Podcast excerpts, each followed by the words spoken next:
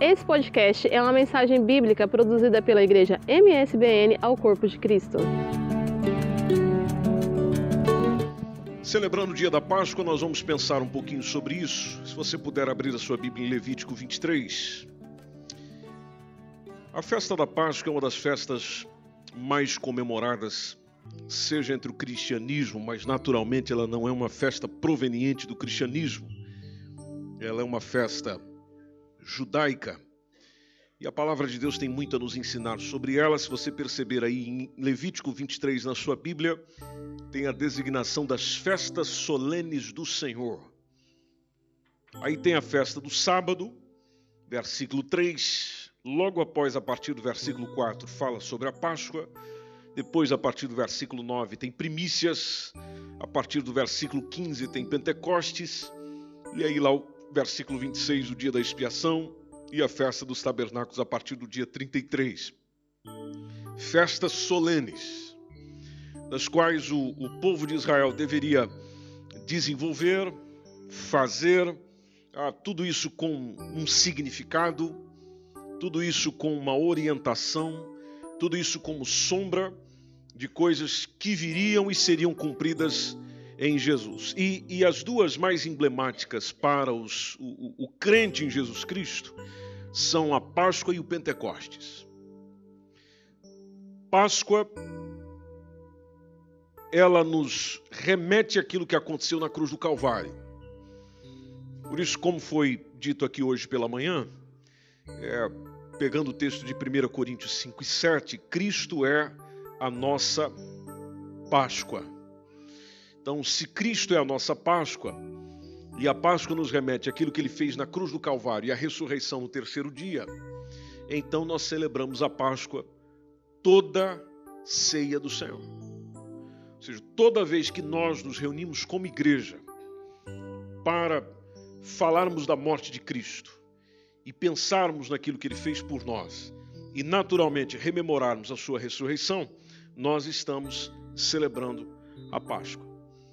Então, para nós essa data não deixa de ser especial, mas para nós ela acontece todo mês.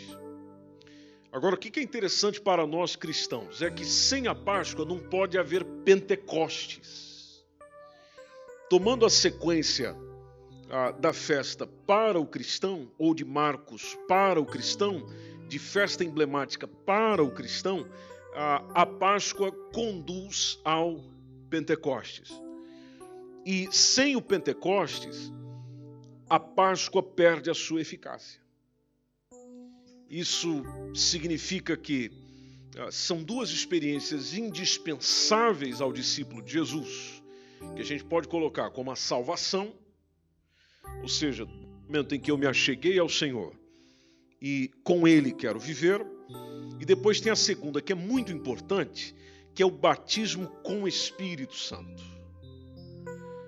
Cristo sendo a nossa Páscoa, é, e, e, sendo a Páscoa para os judeus um, um, símbolo, um significado de libertação nacional da, da nação de Israel, a nós cristãos, a Páscoa simboliza a redenção humana através de Jesus Cristo. Por isso que a, a palavra Páscoa, que se origina do vocábulo hebraico Pessar, etimologicamente e, e tipologicamente, ela pode ser definida como a passagem da escravidão para a liberdade. Ah, já falamos isso aqui aproximadamente um ano atrás. Essa interpretação ela tanto cabe à nação hebreia como ao crente em Jesus Cristo. Então, a, a festa dos pães ázimos, como também é conhecida, a Páscoa é a mais importante festividade da Bíblia Sagrada porque ela marca a primeira aliança. Foi o primeiro acordo entre Deus e o seu povo. Por isso que no capítulo, no capítulo 12 de Êxodo, a, a cerimônia pascual ela vai sendo detalhada com rígidas recomendações. A forma como Deus queria que ela fosse celebrada, comemorada, na ideia ou intenção de que os hebreus jamais se esquecessem do real significado da Páscoa. Tanto que, se você olhar em Êxodo, capítulo 12, versículo 2, está a nota no versículo dizendo este mês passa a ser o mais importante para Israel. Esse será o, o, o primeiro mês do ano no calendário hebraico. No décimo primeiro dia do primeiro mês, conforme diz o texto, é que cada família hebreia tomava um cordeirinho ou um cabrito. Tinha que ser um cordeiro ou cabrito macho de um ano e sem defeito. Tinha que ser perfeitinho para imolá-lo no 14 dia, conforme diz o capítulo 12, precisamente no versículo 6, onde você lê no texto dizendo: cada um vai guardar o animal, vocês vão separar o animal antes, mas cada um vai guardar o animal até o dia 14 deste mês. Aí nesse dia, no fim da tarde, cada cordeiro ou cabrito será morto. Aí o sacrifício deveria ser comido reverentemente, ah, juntamente com os pães ázimos e ainda ofertas amargas, como diz o versículo 8, onde eles teriam que comer a carne deste cordeiro ou deste cabrito assada no fogo, pães sem fermento e ainda verdura amarga. Isso tudo é uma simbologia. A, Páscoa simboliza tanto a redenção de Israel, como já disse, como também a dos gentios. Ou seja, daqueles que não eram ou não faziam parte do povo de Israel, porque foi através de Cristo que ambos os povos se fizeram um.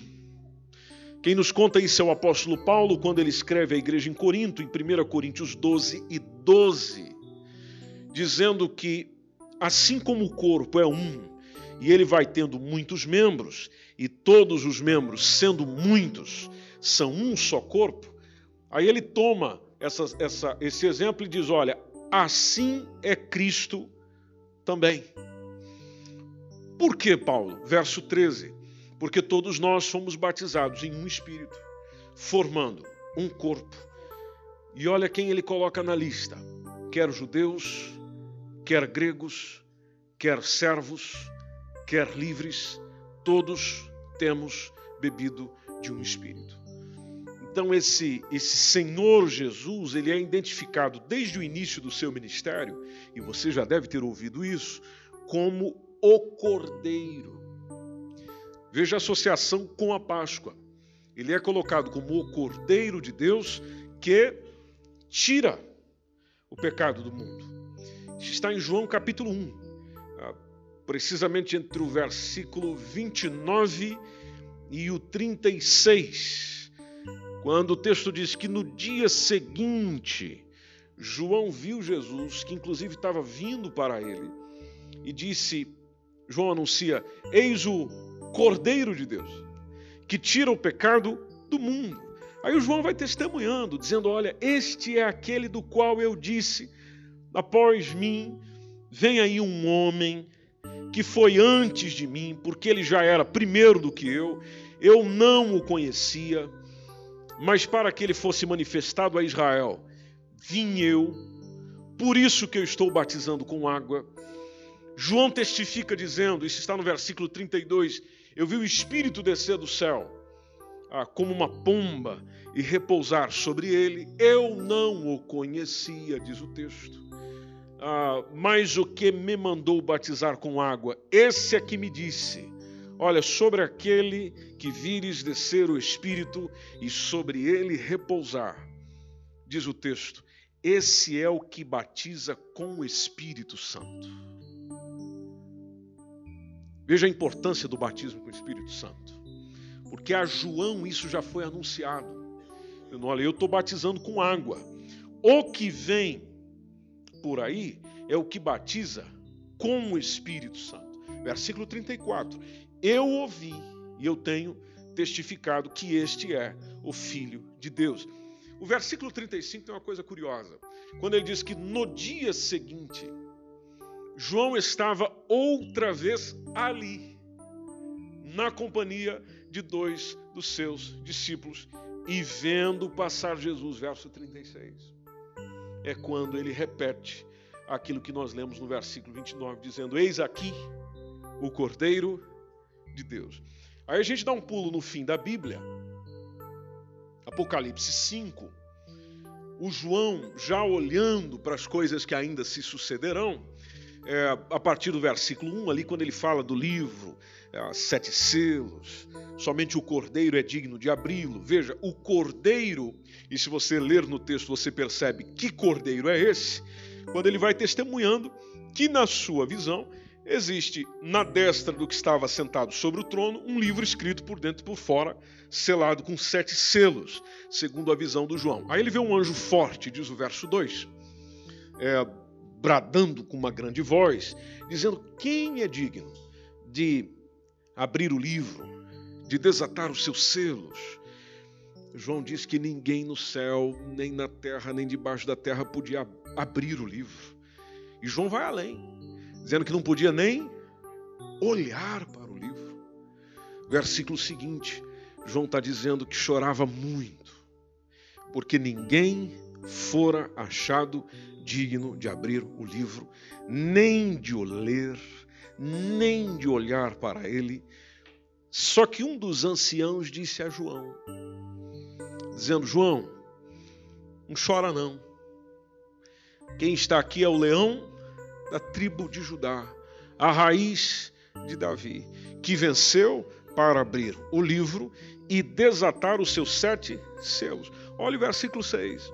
Versículo 6, João está dizendo: E eu olhei, e estava no meio do trono e dos quatro animais viventes, e entre os anciãos, um cordeiro. Um cordeiro. Como havendo sido morto. Então, levemos em conta que o Senhor Jesus, esse Cordeiro de Deus anunciado por João, ele foi crucificado durante a celebração pascal. Então veja a associação. Na instituição da Páscoa, um cordeiro tinha que ser morto.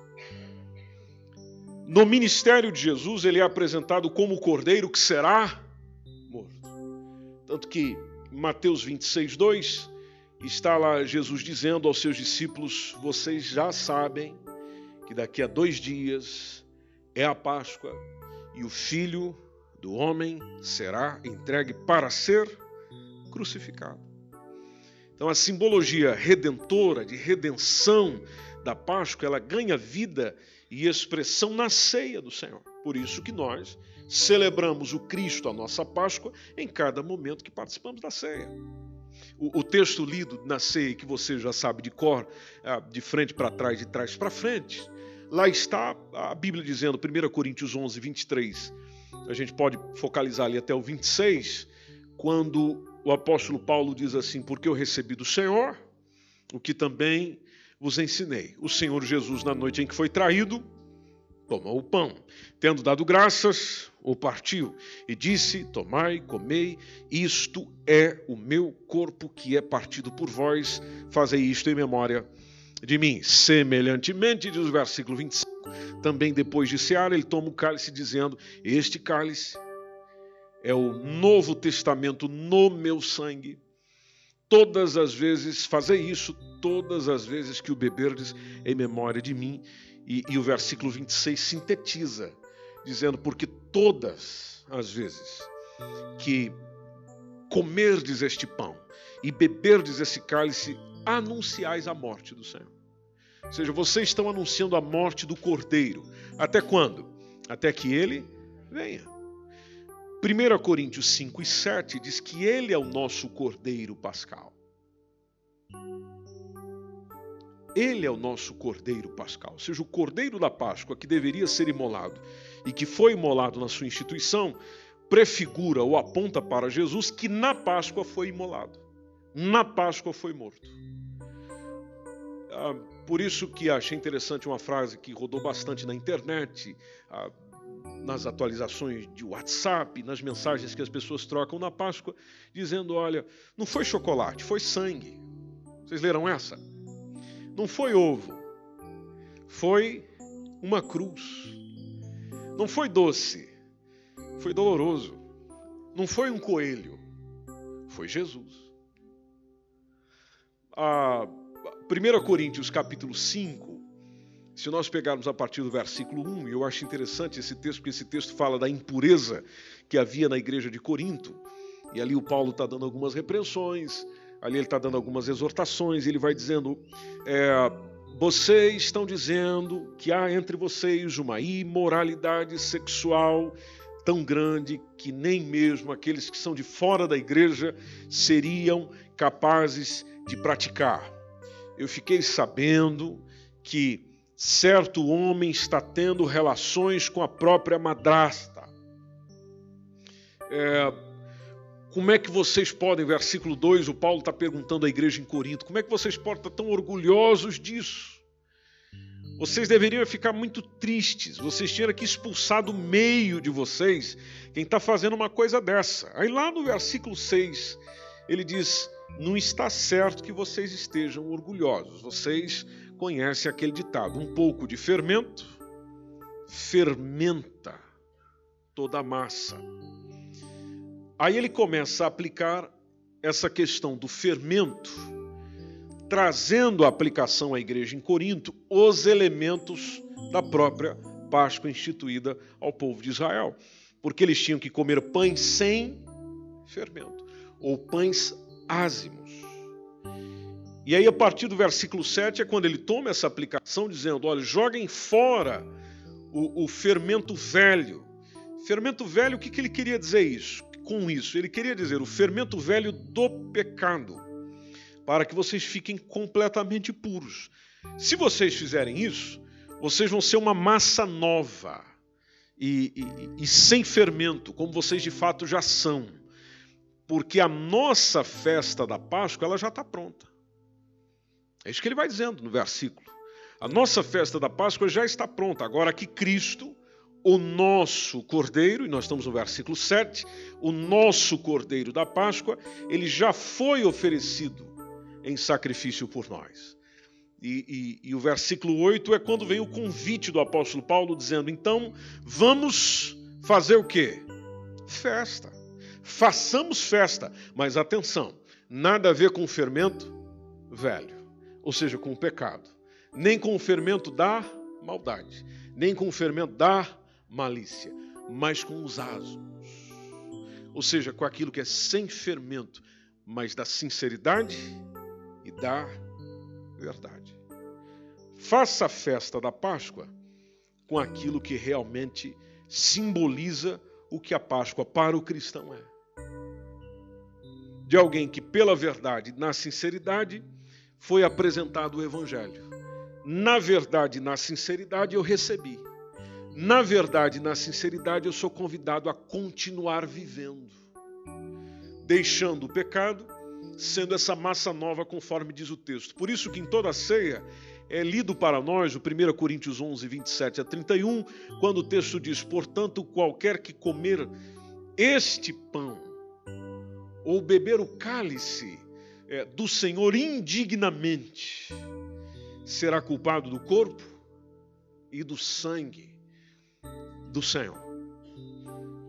Para que isso não aconteça, lá está o convite da palavra de Deus dizendo: examine-se, examine-se, olhe para si mesmo, pensa um pouquinho aí em si mesmo, examine-se o homem a si mesmo e assim você come do pão, e assim você bebe deste cálice, porque aquele que vai comendo e bebendo indignamente, ele está simplesmente comendo e bebendo para a sua própria condenação, porque essa pessoa não está discernindo o corpo do Senhor. Ou seja, ela não está captando o que a Páscoa, na verdade, o é com o Cordeiro de Deus sendo imolado na cruz do Calvário e o que, que isso significa para o indivíduo que foi chamado a viver em santidade. É por pessoas não considerarem isso que o versículo 30 diz que há entre vós muita gente fraca, muita gente doente e tem muita gente que anda dormindo. Como é que a gente evita isso aí? Nós evitamos com a aplicação do versículo 31, se nós nos julgássemos a nós mesmos, não seríamos julgados. Não seríamos julgados. Para os egípcios, a Páscoa tem o seguinte significado: é um juízo divino sobre o Egito. Para os israelitas, aquela saída que a gente vê do Egito, que acontece logo após a Páscoa, é, era uma passagem para a liberdade. Para o cristão, também é passagem, mas é uma passagem da morte dos nossos pecados para uma vida de santidade em Cristo. E eu preciso insistir nisso aqui com vocês.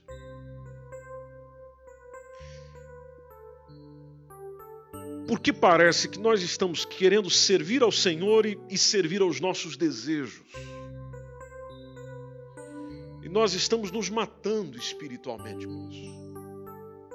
É, é muito importante que tomamos uma decisão logo. Ou eu sirvo a Jesus como deve ser, ou eu sirvo a mim mesmo. Ou eu me entrego a Jesus como as coisas devem acontecer, ou eu vou entregando-me a mim mesmo e deixando-me levar pelos meus desejos e pelas minhas vontades. Porque o Senhor não fez coisas simples por mim.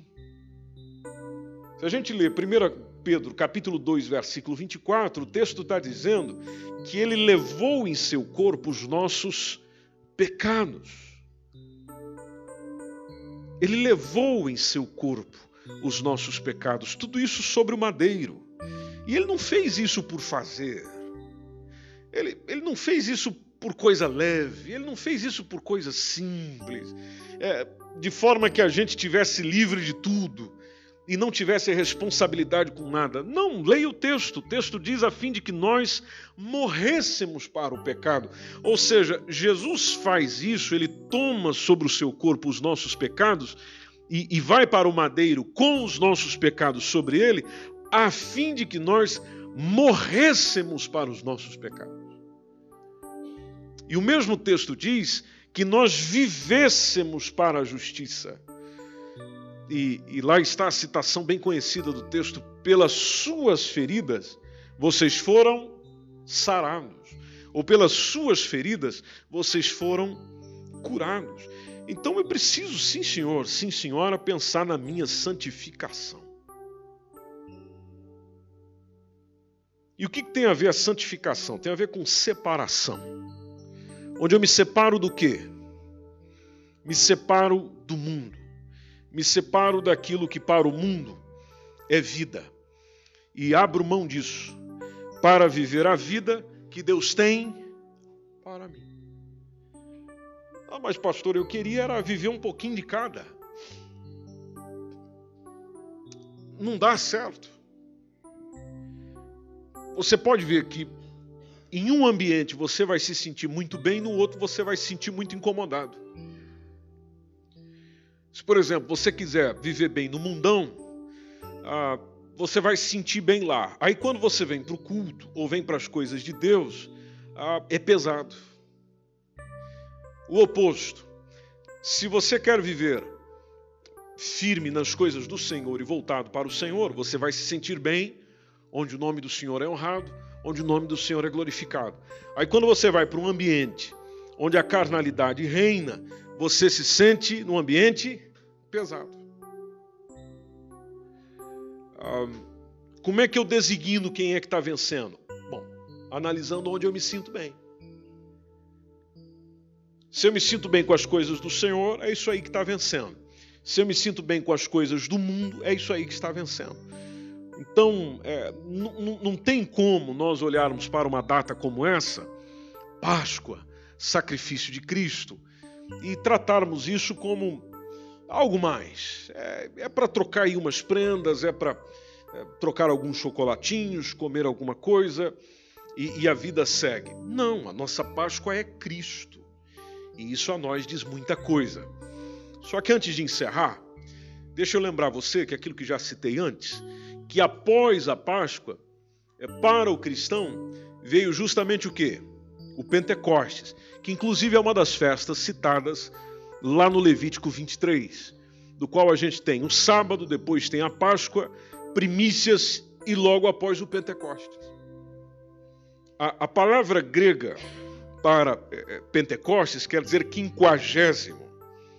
Ela era uma festa que era celebrada 50 dias depois daquela oferta que tinha durante a festa dos pães asmos. Então, o, o, o, título pelo qual essa festa é conhecida, Pentecostes, também tem outros nomes: a, a festa das semanas, a, que tinha a ver com a festa das primícias, a, a festa da colheita, que, que, tinha a ver com a conclusão da colheita dos grãos, e tudo isso você pode ir estudando dentro de Levítico e, e dentro de todo o Pentateuco. Na época dessas primícias, que está em Levítico 23, é quando os israelitas se reuniam, os israelitas traziam, melhor dizendo, ao sacerdote os seus primeiros frutos e trazendo ao sacerdote os primeiros frutos, eles ofereciam ao Senhor, inclusive com uma cerimônia de agitar os molhos. Era como se a pessoa estivesse dando uma oferta de gratidão ao Senhor, antecipada pelo que viria na colheita. Interessante é que a pessoa trazia uma oferta no início da semeadura, para depois trazer outra, outra no fim da colheita. Aí no Pentecostes, que é justamente essa festa que acontece 50 dias depois ah, das primícias, o sacerdote é que tomava um, um, um, um pouco, é, um molho daquelas, daquelas primícias da colheita, ou as primícias da cega, pães levedados, os movia diante do Senhor, aquilo marcava o final justamente da colheita. Isso a gente encontra lá em Números, por exemplo, capítulo 28, tudo muito bem explicadinho. Só que a Páscoa, que era essa cerimônia doméstica, acontecia mais dentro da casa, nós vemos um diferencial com relação ao Pentecostes. A Páscoa dentro de casa, Pentecostes uma celebração pública. A Páscoa fechadinha aqui dentro do seu lar, talvez só com um ou outro vizinho convidado, que era uma família pequena. Já o Pentecostes era um momento de celebração pública, de entronização ao Senhor, de louvor ao Senhor pela sua suficiência. Aí acontecia um cerimonial chamado de Santa Convocação. Todo mundo se apresentava de maneira jubilosa, vinha apresentar as primícias das suas colheitas. E isso para nós pentecostais tem uma relação a relação de que almas estão vindo ou vieram ao Senhor no Pentecoste de Atos 2, ou seja, foi a grande colheita acontecendo logo após a Páscoa. Mas veja a sequência.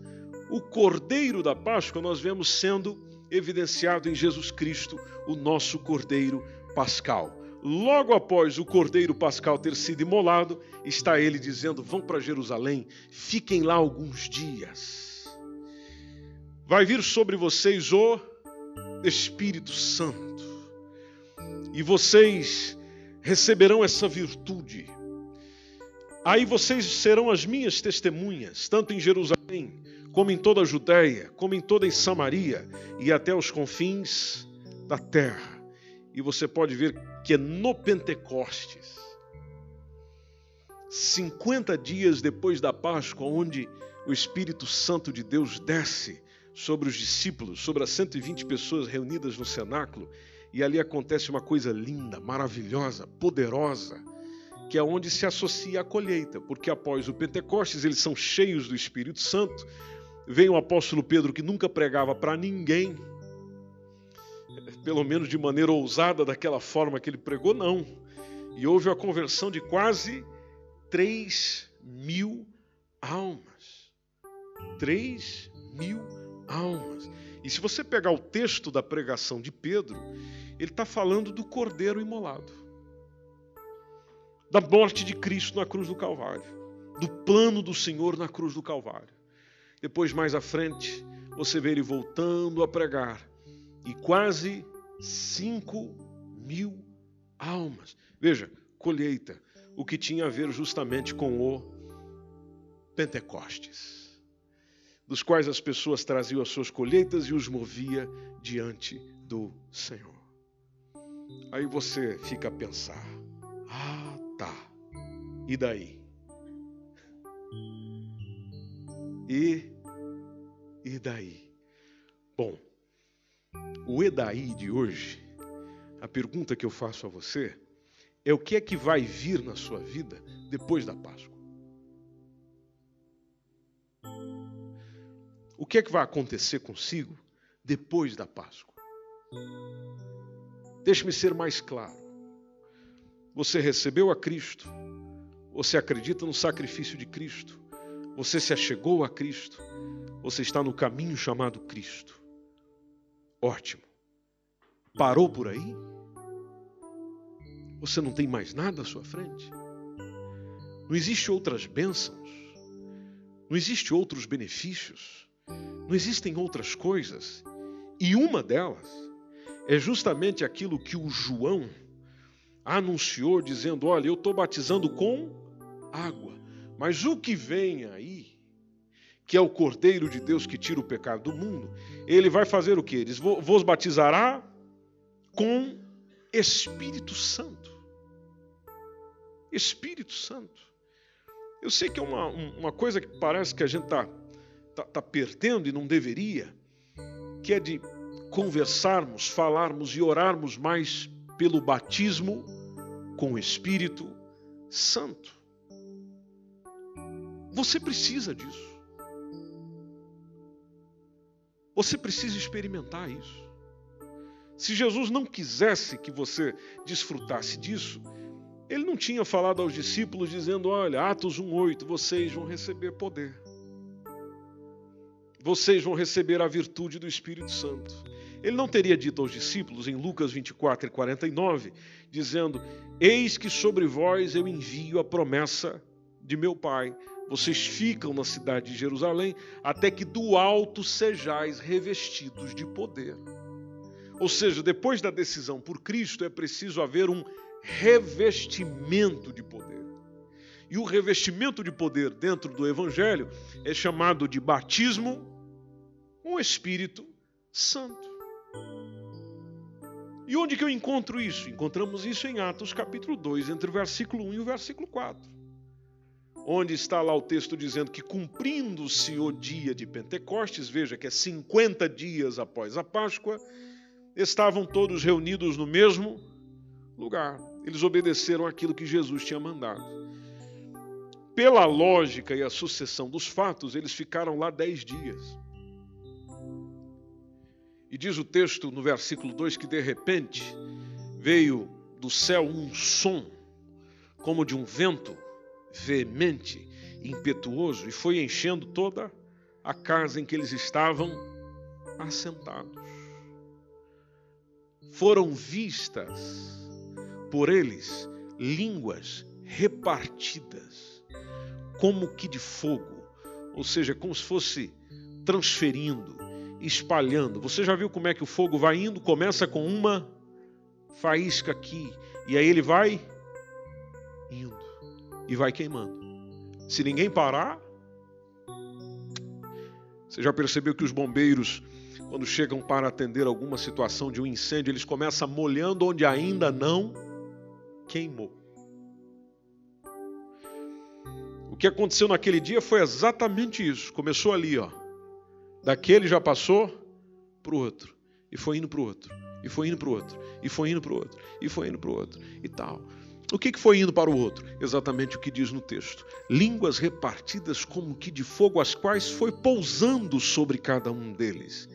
E o versículo 4 diz que todos foram cheios do Espírito Santo. Então foi esse momento aqui e todos foram cheios do Espírito Santo. Qual a evidência de que eles foram cheios do Espírito Santo? Começaram a falar em outras línguas. Ah, eles falavam da cabeça deles, da ideia deles, do pensamento deles, da intenção deles. Não. O texto diz: conforme o Espírito Santo lhes concedia que falassem.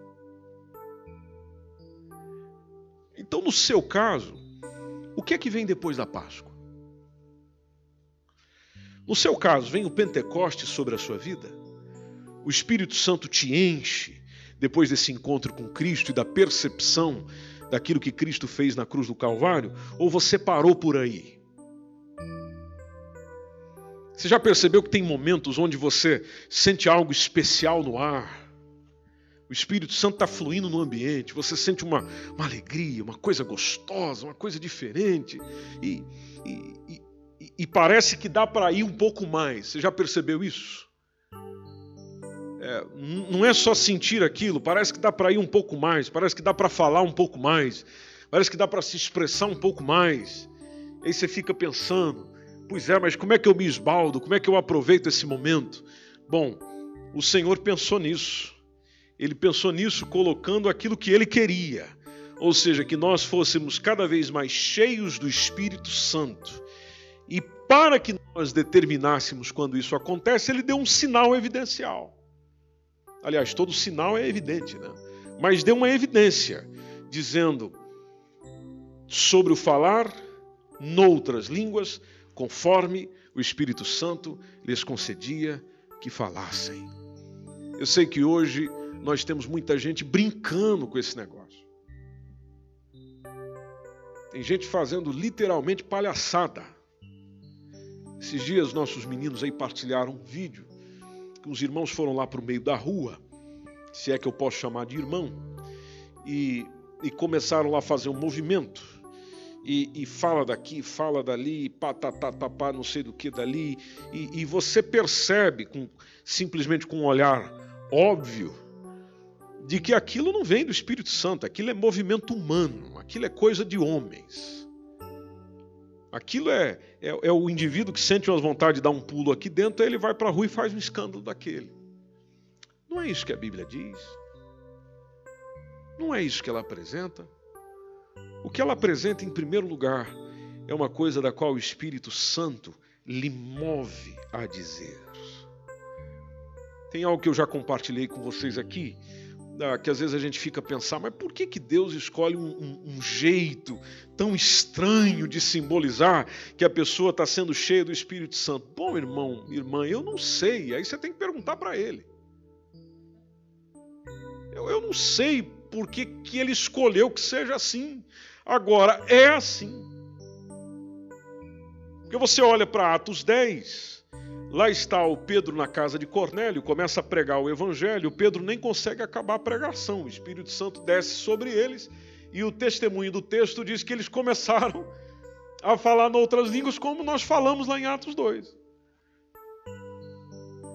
O Pedro é chamado para dar um testemunho lá na igreja em Jerusalém, dizendo o que, que aconteceu lá.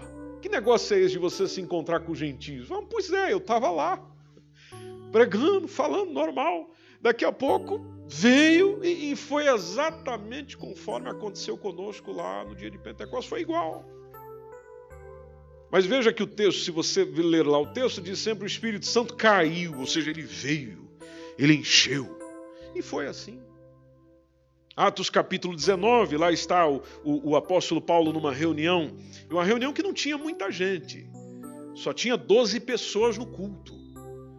E lá está o apóstolo Paulo dizendo: Meus irmãos, vocês já receberam o Espírito Santo?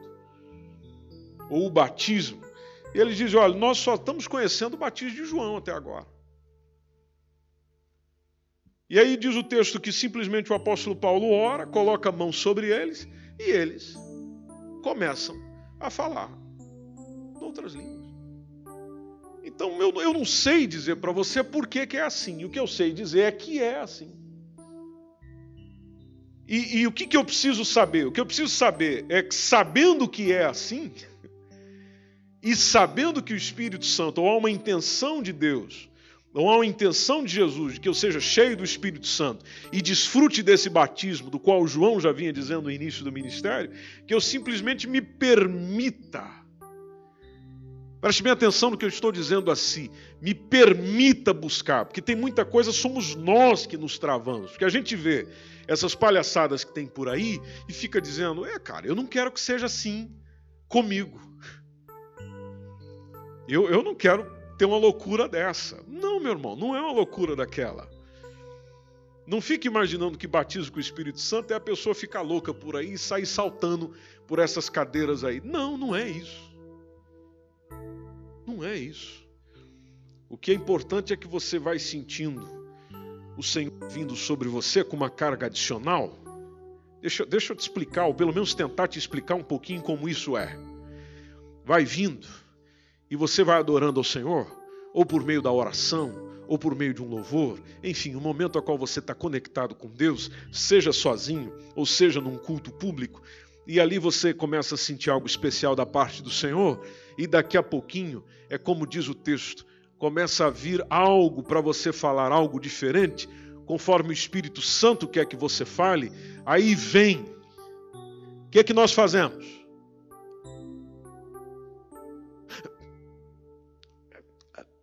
É como se a gente mastigasse de volta. Eu começo a chorar, eu levanto as minhas mãos, o fogo está queimando aqui dentro. E aí vem, parece que eu vou dizer alguma coisa que eu não sei o que. Vem, mas aí eu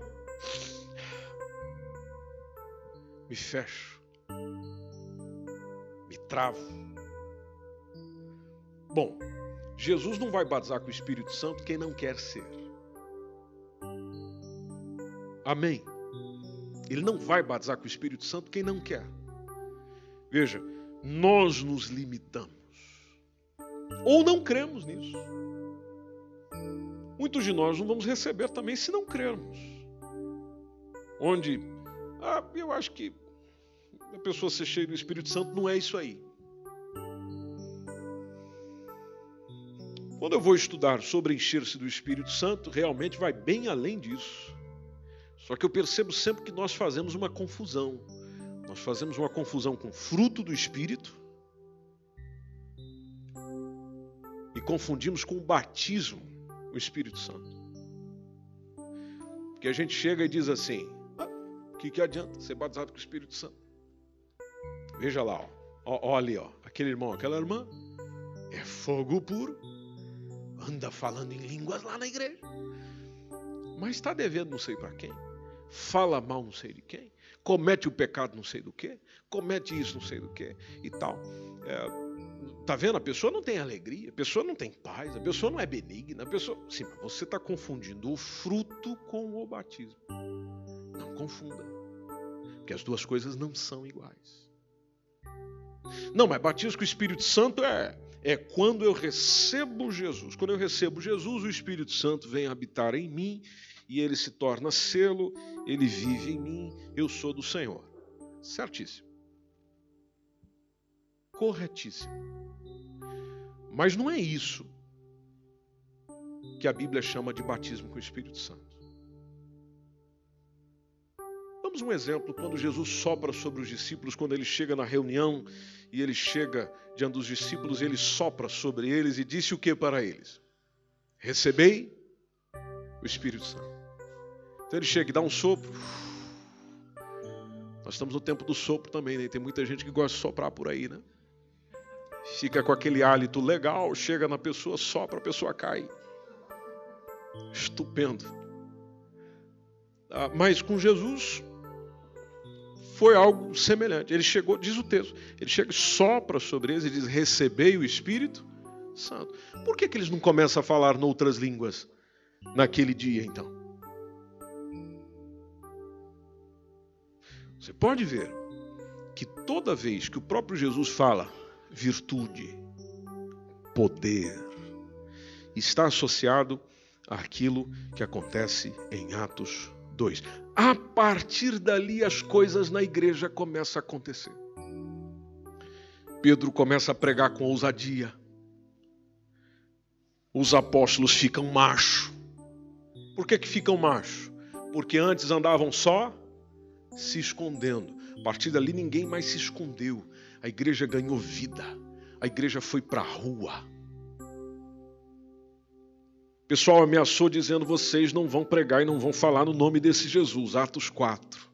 Ele diz: olha, o que importa para nós é obedecer a Deus, não aos homens. Olha só que, que, que ousadia do indivíduo como esse. Pois é, mas essa ousadia de Deus ir fazendo, a cura do paralítico, lá na porta do templo ir acontecendo, de tantas outras coisas maravilhosas irem acontecendo na igreja primitiva, veio depois do quê? Veio depois daquilo que acontece no Pentecostes. O que, que acontece no Pentecostes? Acontece batismo no Espírito Santo e acontece também distribuição de dons.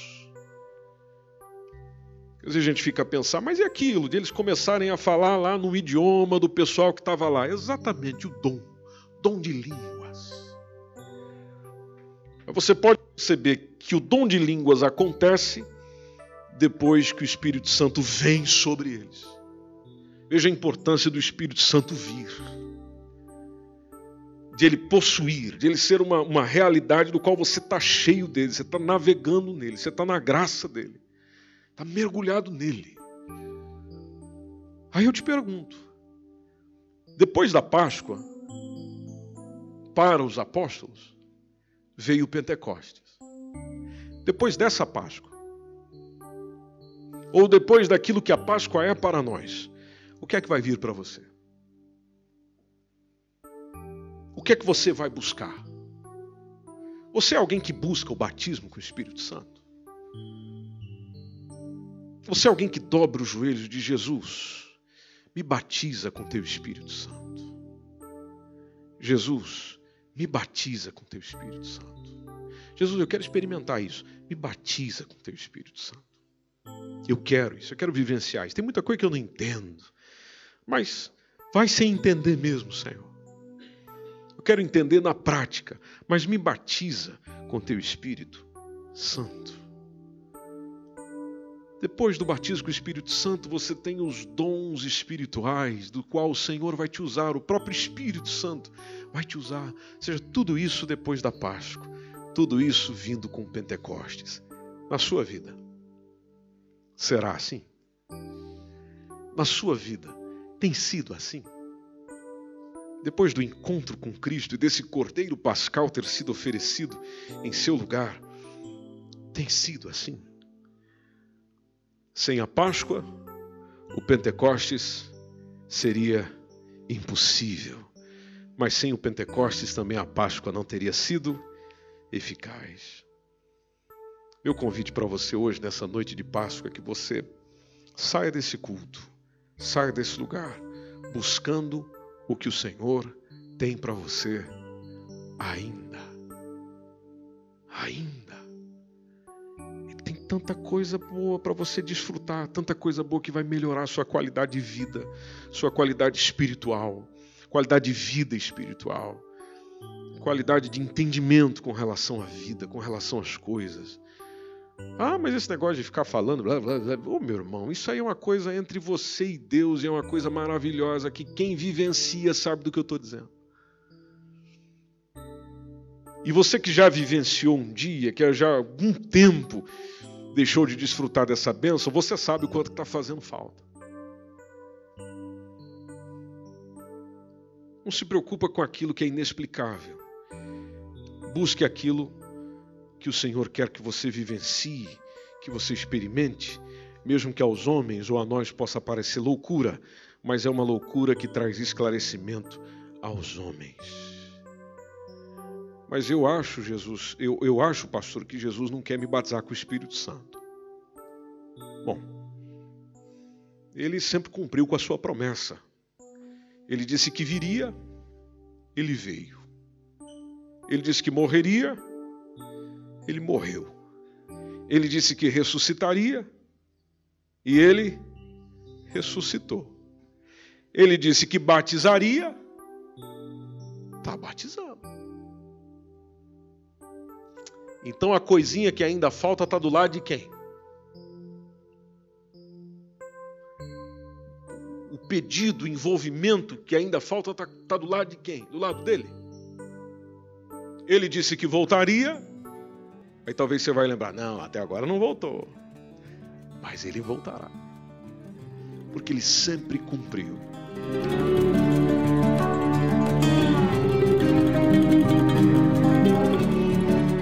Este foi mais um podcast, uma mensagem bíblica produzida pela Igreja MSPM Oeiras. Siga-nos nas redes sociais, Facebook, Instagram. Subscreva o nosso podcast e também o canal do YouTube. Saiba mais em mspmportugal.com.